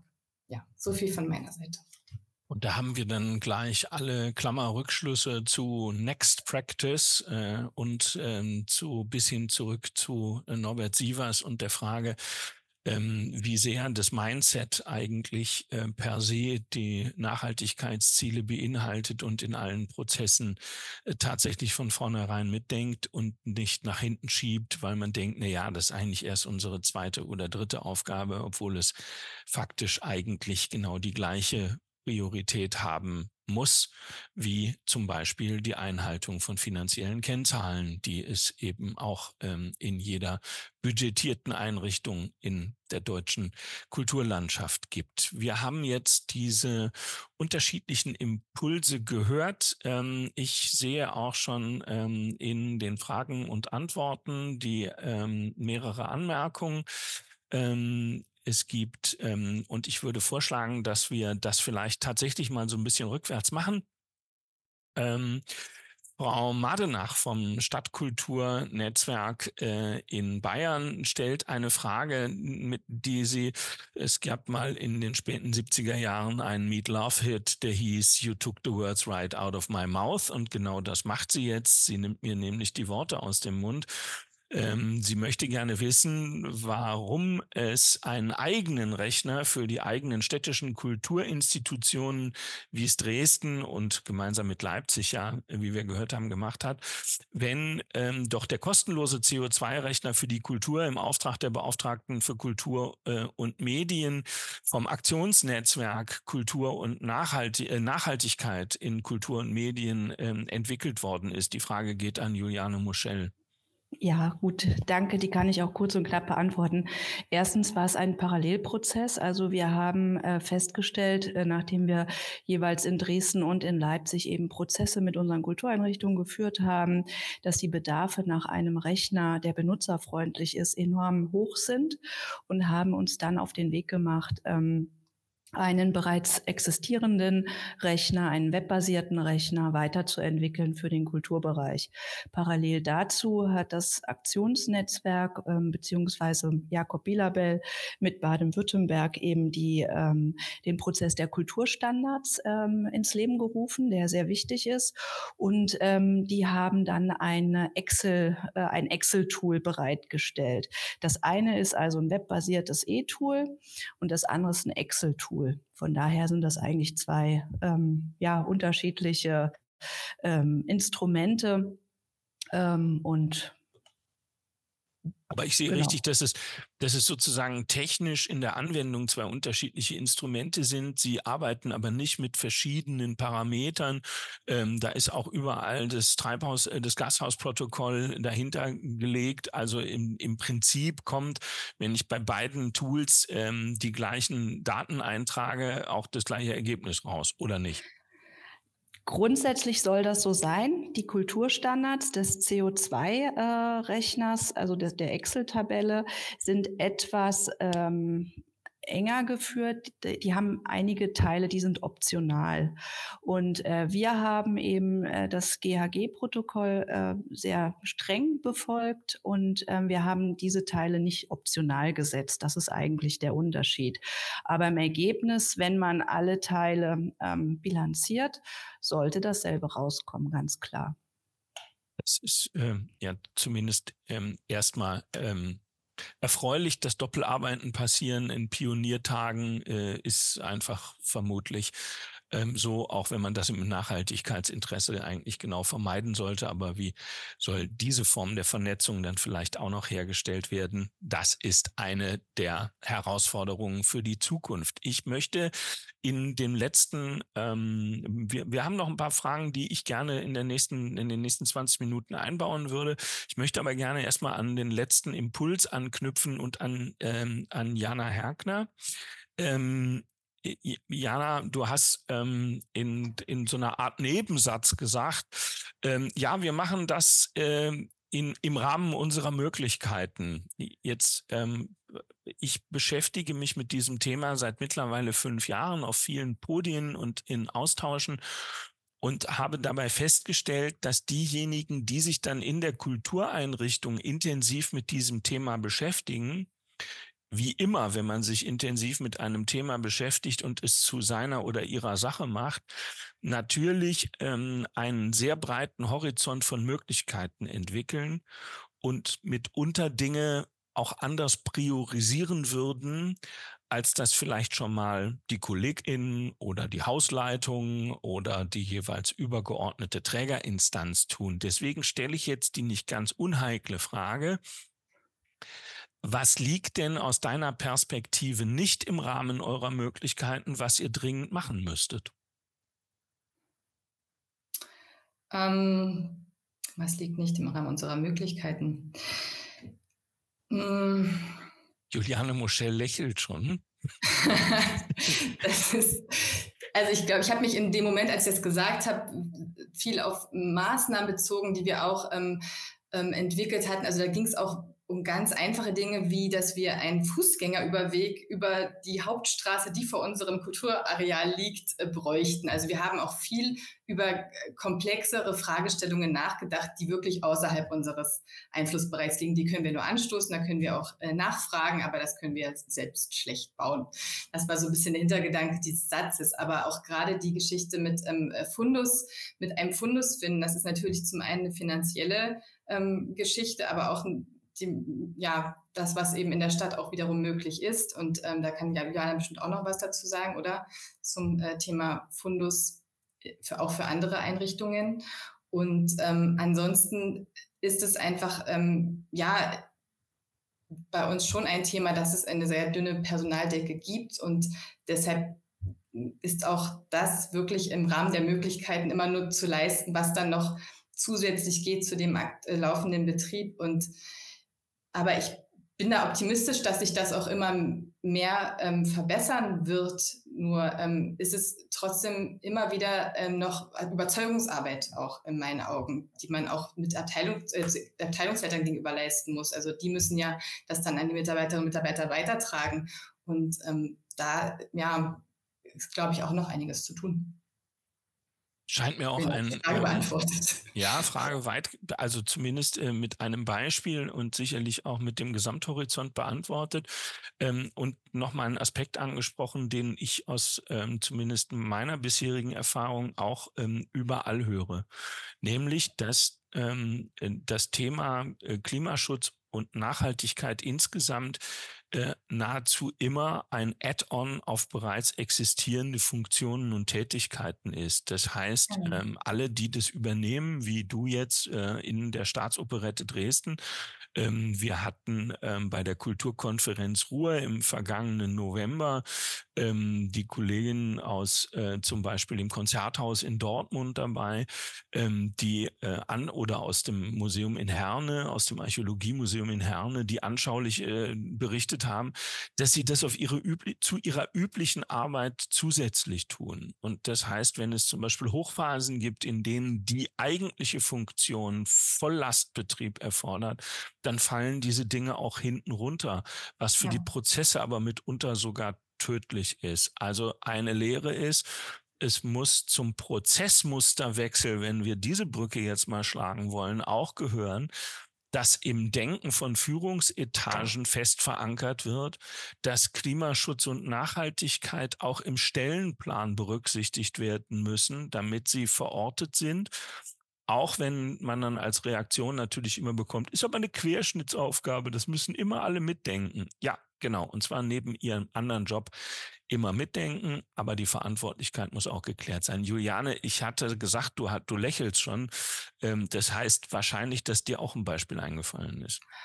Naja, ich äh, kenne ja jetzt nun diverse Kultureinrichtungen und vor allem auch Institutionen in der freien Szene. Und ich merke doch immer wieder, dass ganz viel Motivation da ist und auch äh, der Wille, zur Veränderung äh, da ist, dass es dann aber auch an gewissen einfach ähm, Dingen scheitert, wie beispielsweise äh, kein zusätzliches Personal, äh, was auch im Personalamt und äh, hier in der Stadtverwaltung eben dann nicht eingeplant wird und auch in der nächsten Haushaltsverhandlung wieder rausgestrichen wird, wenn wir es angemeldet haben und so weiter. Also ähm, da ist meine Erfahrung eher, dass man oder dass einige Kultureinrichtungen da mittlerweile doch umdenken, also dass man eben schauen muss im Stellenplan, Gibt es vielleicht Stellen, die aktuell nicht besetzt sind oder Stellen, die ähm, man vielleicht in Zukunft nicht mehr unbedingt benötigt in der Art und Weise, wie sie jetzt beschrieben sind. Und dass man da halt schaut, ob man ähm, eine Stellenneubeschreibung da mit einer bereits existierenden Stelle vornimmt, um dann eben äh, tatsächlich Nachhaltigkeit ähm, auch personell ähm, da in die Kultureinrichtung integrieren zu können. Und die andere, äh, der andere Aspekt ist der, durch immer dieses Add-on verlieren wir natürlich auch viel an Ressourcen, weil das sind oft äh, Persönlichkeiten, wie ja jetzt auch Jana Hergner, das sind Kulturmanagerinnen und so weiter. Aber gerade in diesen Umweltmanagement-Themen stecken wir alle nicht drin. Ich auch nicht. Ich musste mir auch erst viel Expertise aneignen und das hat sehr viel Zeit gekostet. Wenn wir aber jetzt jemanden hier bei mir in der Kulturverwaltung integrieren könnten oder äh, einsetzen könnten, der oder die aus dem Umweltmanagementbereich kommt, kann ich ja ganz anders agieren, auch ähm, in die Kultureinrichtungen. Das heißt, ähm, da müssten wir vielleicht auch einfach nochmal neu denken, dass wir das nicht immer add-on äh, setzen, sondern dass wir direkt Persönlichkeiten einstellen, die die Erfahrung und Expertise direkt mitbringen. Ich bleibe mal in den zentralen Begrifflichkeiten und ähm, das würde ja zum Beispiel auch bedeuten, dass das Denken von Kulturverwaltung und von Personalmanagement innerhalb der Stadtverwaltung einen Prozessmusterwechsel bräuchte. Next Practice. Ähm, ich möchte zu diesem Next Practice Konzept dann noch mal eine Frage stellen. Ihr habt ähm, Sophie und Charlotte ähm, ähm eine Matrix sozusagen gezeigt, in der ihr verschiedene und dann ging es schon ein bisschen durcheinander, nämlich ähm, Handlungsfelder äh, einem System zugeordnet habt, das existiert. Und dann sind da aber auch noch Solo-Handlungsfelder die äh, irgendwie ähm, ähm, beackert werden müssen. Und dann kommt da drin zum Beispiel vor, ähm, dass ähm, die interne Kommunikation zum Beispiel, ähm, die gehört dann zum System und ähm, ähm, die Kooperation offenbar mit externen Partnern gehören zum System. Ähm, das Programm oder auch die Ressourcen sind aber Handlungsfelder. Jetzt muss ich als ähm, zwar lang zurückliegend, aber trotzdem gelernter Arbeits- und Organisationspsychologe die Frage stellen, wie sind diese Aufteilungen entstanden? Äh, habt ihr das bei Kruse übernommen oder ist das von euch sozusagen aus der Theorie heraus ähm, systematisiert worden? Ja, da würde ich mal darauf antworten. Das ist tatsächlich ein äh, längerer Prozess gewesen. Ähm, wir haben das jetzt nicht eins zu eins von Kruse übernommen. Kruse hat äh, für Nachhaltigkeit an sich gar nichts getan. Der hat lediglich diese Begrifflichkeiten und diese Veränderungen in Organisationen, damit beschäftigt der sich. Also der ist wirklich komplett auf der Management-Ebene unterwegs. Ähm, wir haben uns diesen Begriff Next angeeignet und diese Idee eben des Prozessmusterwechsels von ihm und haben versucht, das zu adaptieren auf eben unser Fach und das, was wir brauchen. Und im Zuge dessen haben wir x verschiedene Leitfäden, die es ja nun schon gibt aus verschiedenen Sparten, also sei es das äh, Theater Green Book oder sei es auch vom Deutschen Museumsverband oder ähm, es gibt ja auch äh, vom Goethe-Institut was, von der Bundeskulturstiftung was. Es gibt ja mittlerweile so viele verschiedene Nachhaltigkeitsleitfäden und die haben alle verschiedene Handlungsfelder. Und äh, so haben wir angefangen, darüber nachzudenken und zu sagen, ja, okay, also es gibt viele verschiedene Handlungsfelder. Was ist uns aber aufgefallen dabei, dass gerade die, ich sag mal, weichen Bereiche, also nicht die klar messbaren Bereiche, wie jetzt Mobilität, äh, Energie, ähm, Abfall und so weiter, dass wir die aber auch berücksichtigen wollen und müssen, weil es ja ein ganz entscheidender Teil des Kulturbetriebs ist, das Programm oder auch innerhalb einer Organisation ähm, die Kommunikation und so weiter. Und deshalb kamen diese Bereiche dazu. Und äh, dann ist uns auch aufgefallen, okay, aber wir können das jetzt nicht alles auf eine Ebene setzen, weil dann wird es einfach zu unübersichtlich und auch zu äh, schwierig irgendwie nachzuvollziehen. Und deshalb sind wir eben auf diese beiden Ebenen gekommen, dass wir gesagt haben, ja, also es gibt eben diese Bereiche, die, sage ich mal, eher im weichen liegen. Also ich finde diese Unterscheidung hart-weich schwierig, die haben wir zwischenzeitlich auch gehabt, aber, ähm, aber ich sage mal, diese nicht klar messbaren Bereiche und äh, dass dort aber genau die Veränderungen in die messbaren Bereiche sich dann auswirken. Vielleicht so. Kann ich noch ganz kurz zufügen? Die Ausgangsfrage war eigentlich genau das, worüber wir uns unterhalten haben. Wie kriegen wir das hin, dass es langfristig in Organisationen landet. Also dass es eben nicht add-on wird und wir machen mal ein Projekt äh, klimaneutral, sondern äh, wie kann das durch die ganze Organisation in der sogenannten Querschnittsdimension auch landen. Das ist ein Versuch, das zu systematisieren. Wir, ähm, es ist nicht abgeschlossen, es ist jetzt äh, mal ein Vorschlag und wir gehen da auch gerne in Diskussionen drüber. So was äh, schon uns geholfen hat, jetzt auch äh, in der Recherche und im Aufbereiten von den Beispielen, dass es eben verschiedene Handlungsfelder gibt und dass man einfach die auch sich mal genauer anguckt und wie funktioniert das innerhalb einer Organisation.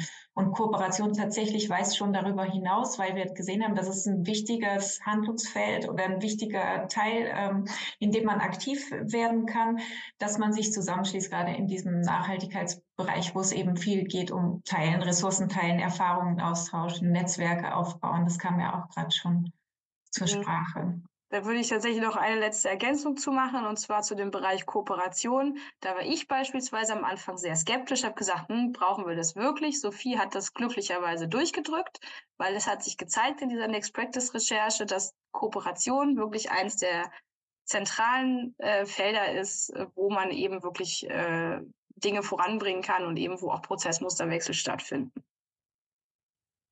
Können wir das vielleicht in dem Moment ähm, noch ergänzen um die Anmerkung von Pia Redenius aus dem äh, Fragen- und Antwortenbereich, die darauf hinweist, ähm, dass es in vielen Kommunen mittlerweile Klimaschutz- und NachhaltigkeitsmanagerInnen gibt, die dann nicht im Speziellen für die Kultur, sondern vielleicht für die Gesamtkommune oder in anderen Bereichen tätig sind. Ähm, dadurch sei viel Expertise in der Verwaltung vorhanden ob diese dann nicht auch ähm, sehr viel stärker in äh, das Arbeiten und Denken der Kulturverwaltung eingebunden ähm, werden sollten, beispielsweise durch eine Stabstelle Nachhaltigkeit und Kultur, wobei Stabstelle uns ja schon wieder, da, äh, ne, ich, ich wusste, dass Juliane Moschel in diesem Moment lächeln würde, weil Stabstelle bedeutet Stelle eingerichtet. Und das wird dann schon schwierig. Ähm, aber es ähm, greift andererseits eben auch den Kooperationsgedanken auf. Ähm, also die Kooperationen dann nicht nur nach außen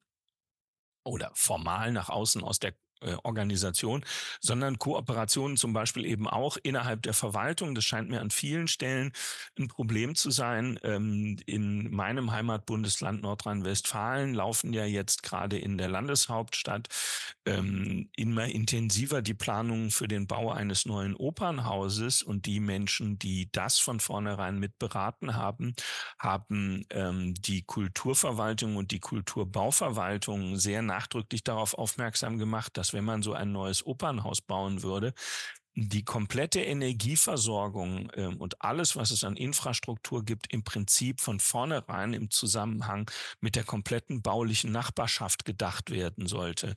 Das sind Fragen, die ähm, in so einer Kulturbauverwaltung ganz neu sind, weil man bisher immer nur die Frage stellt, was ist denn mit unserem Bau, aber nicht, was ist eigentlich mit dem ganzen Quartier und wie könnten wir zum Beispiel eine gemeinsame ähm, ähm, Klimaversorgung etc herstellen. Ich äh, will noch einen Punkt aufgreifen auf dem Weg ähm, in die letzte in der letzten Viertelstunde, den Alfred Bax ähm, aus Weimar vom Kulturrat Thüringen ins Gespräch gebracht hat, nämlich ähm, dass man ähm, dort ähm, nach dem Qualitätssiegel Bildung für nachhaltige Entwicklung zertifiziert äh, worden ist und sich gerne in diesem Nischenbereich ähm, Bildung für nachhaltige Entwicklung und kulturkulturelle Bildung nicht nur austauschen, ähm, sondern auch ähm, ähm, weiter vernetzen wollen würde zur Umsetzung von solchen Formaten in der Praxis. Ob jemand Programme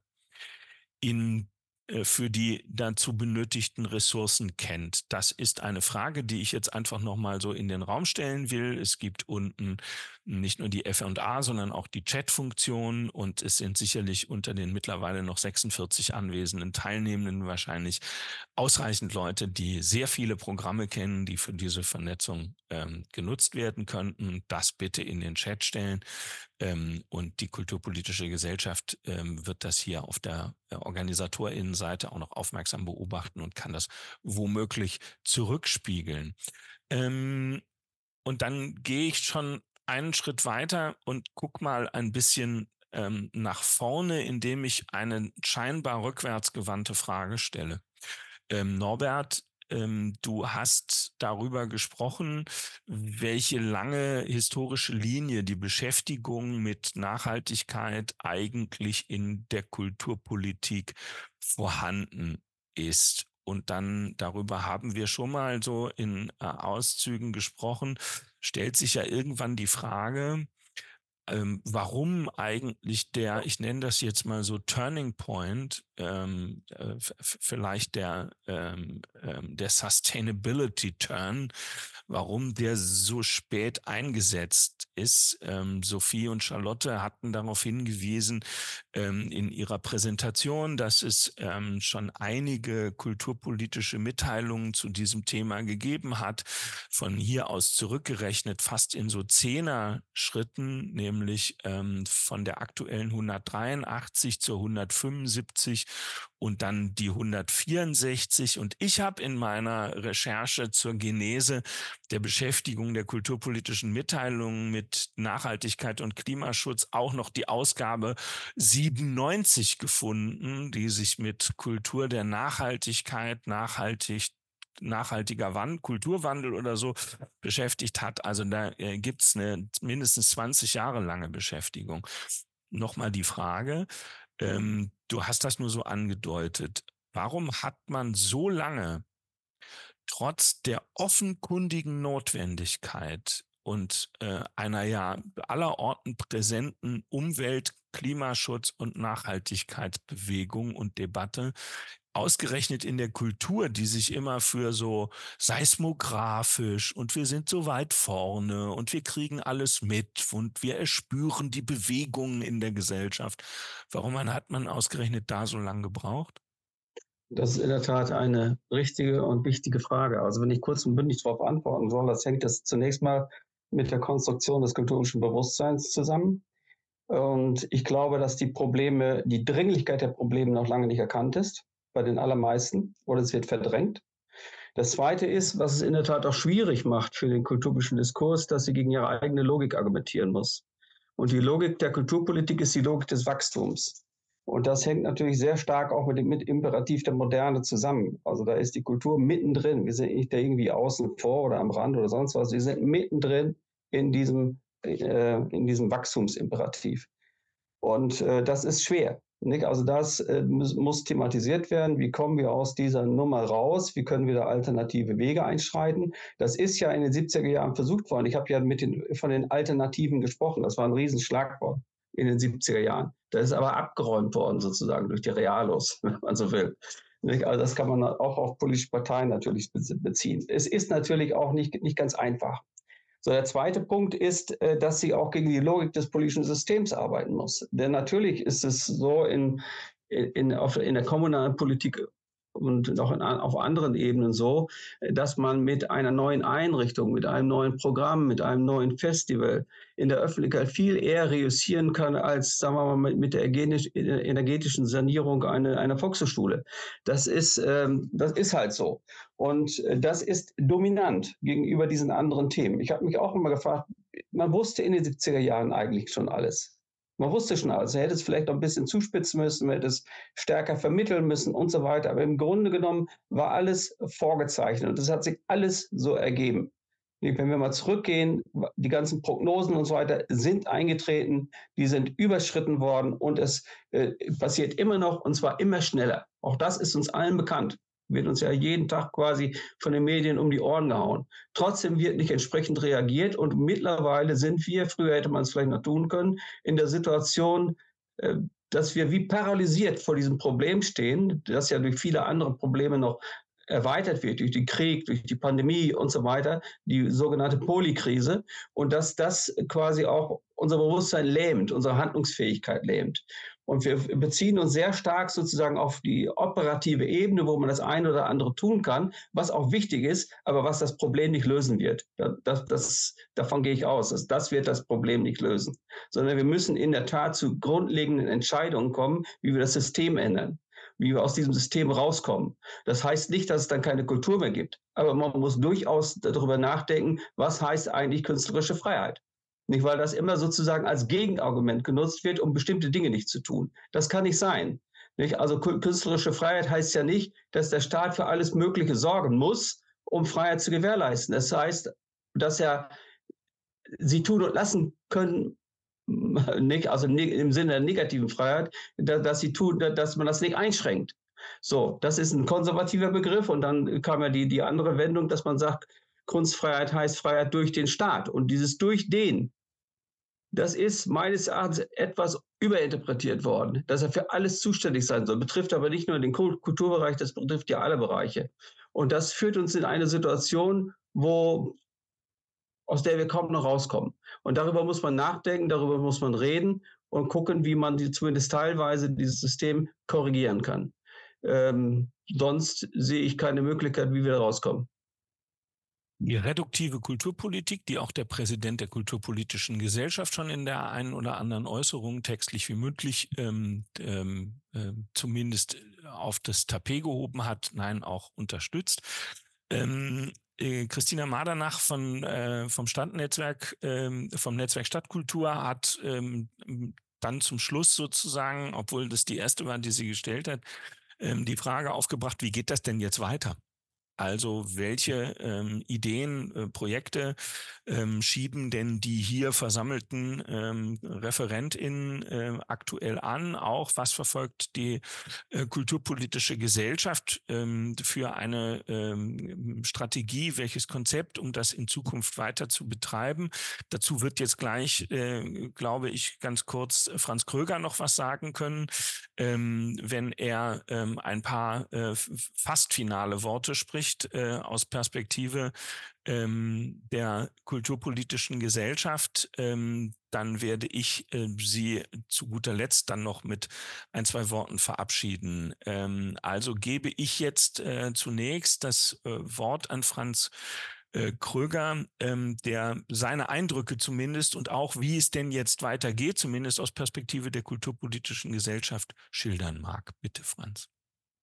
Ja, das ist ein großer Anspruch, den ich nur zum Teil einlösen kann. Ich äh, denke, dass äh, sowohl Sophie als auch Charlotte Burkhardt im Rahmen ihres Projektes noch weiter an dem Thema arbeiten werden. Wir werden auch die Ergebnisse dieser verschiedenen Arbeiten in den kulturpolitischen Mitteilungen dokumentieren. Es gibt auch noch einen größeren Abschlussbericht.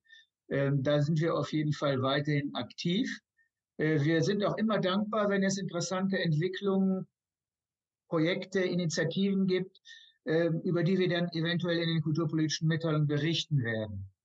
Ähm, aktuell äh, haben wir natürlich jetzt auch immer andere Schwerpunkte im Kopf. Wenn ich das mal nur ganz kurz erläutern kann. Die nächste Ausgabe der kulturpolitischen Mitteilung wird sich der Krise der Innenstadt widmen und äh, danach fragen, welche Möglichkeiten Kunst und Kultur haben, dieser Krise zu begegnen. Da wird auch werden auch ökologische Fragestellungen thematisiert werden, aber bestimmt nicht so im Zentrum stehen wie in der jetzigen Nummer. Danach werden wir uns einem Thema widmen, das äh, wahrscheinlich auch höchst viele ökologische Auswirkungen hat. Das ist nämlich die Frage, wie, in welchem Zusammenhang steht Kultur mit dem Krieg in dieser Republik? Das heißt, welche Möglichkeiten hat, haben eigentlich Kunst und Kultur auf kriegerische Auseinandersetzungen in irgendeiner Art und Weise zu reagieren? Und wie wir, sind sie auch selber Opfer von kriegerischen Auseinandersetzungen? Und wie verändert sich auch das Verhältnis der Menschen untereinander, das Bewusstsein, die Sprache, äh, der Blick auf Kultur, die nicht quasi national geprägt ist in diesem Land?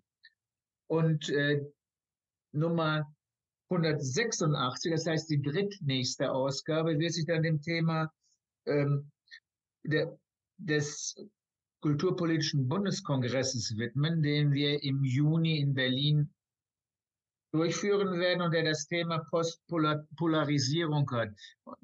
Er wird danach fragen, wie quasi, wie sich die gesellschaftlichen Krisen in diesem Zusammenhang neu entwickeln und welche Antworten auch die Kultur darauf haben könnte.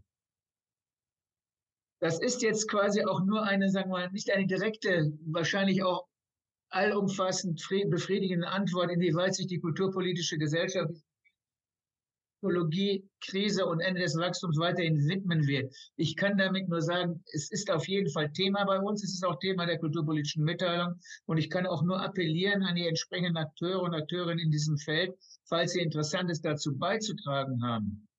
Nutzen Sie auch unsere kulturpolitischen Mitteilungen. Wir stehen gerne für solche Diskussionen zur Verfügung. Und darüber hinaus kann ich natürlich nur Werbung in eigener Sache äh, machen. Nutzen Sie einfach dieses äh, konkrete Medien der Kulturpolitik, auch dadurch, dass Sie es vielleicht abonnieren oder Mitglied der kulturpolitischen Gesellschaft werden. Und ich sage an der Stelle danke, Franz. Äh, du bist heute natürlich nicht zum letzten Mal, aber zum letzten Mal in deiner aktuellen Funktion bei uns in der Geschäftsführung, weil deine Tätigkeit in der kulturpolitischen Gesellschaft in, ich glaube, gut zwei Monaten, ne? Ende, des, Ende März ist eigentlich offiziell. Regulär zu Ende geht, auch wenn man dir das zumindest nicht ansieht. Ich äh, möchte dir bei der Gelegenheit als kulturpolitischer Reporter und seit 14 Jahren ganz regulärer Abonnent der kulturpolitischen Mitteilungen Danke sagen. Ich bin gar nicht Mitglied der kulturpolitischen Gesellschaft, das ist die journalistische Distanz. Aber ich danke für unzählige Einblicke, Einsichten und so manchen Wissenssprung in der Kulturpolitik, für den, die du ganz maßgeblich mitverantwortlich gewesen bist. Ich hoffe, dass du mir, uns und der kulturpolitischen Szene weiter aktiv erhalten bleibst und wir uns schon bald wiedersehen. Danke, Franz Kröger. Und damit komme ich zum Dank an alle ReferentInnen heute. Danke für Ihre Arbeit und eure Arbeit eure Bereitschaft, äh, die Arbeit hier nicht nur zu präsentieren, sondern auch zu diskutieren. Danke an Charlotte Burkhardt, an Sophie Pfaff, an Jana Hergner, Juliane Moschel und an Norbert Sievers und vielen Dank an euch und Sie, die Teilnehmenden, die bei der heutigen Release-Debatte der kulturpolitischen Mitteilungen dabei waren. Beim nächsten Mal geht es dann um, Franz Kröger hat es gesagt, die Krise der Innenstädte irgendwann in zwei bis drei Monaten. Der Termin wird über die üblichen Kanäle dann verteilt. Ähm, wir sehen uns aber hoffentlich auch schon vorher wieder. Leider nicht in Lockum am kommenden Wochenende, wo die Frage der Kultur in den Innenstädten ähm, das große Thema ist. Aber allerspätestens beim Kulturpolitischen äh, Bundeskongress dann äh, im Juni, äh, wenn es um die Polarisierung oder gar Postpolarisierung der Gesellschaft und die kulturpolitischen Narrative geht. Für heute sage ich Danke für Aufmerksamkeit, Anregung und Widerspruch. Ich wünsche einen schönen Abend eine schicke Restwoche und tschüss.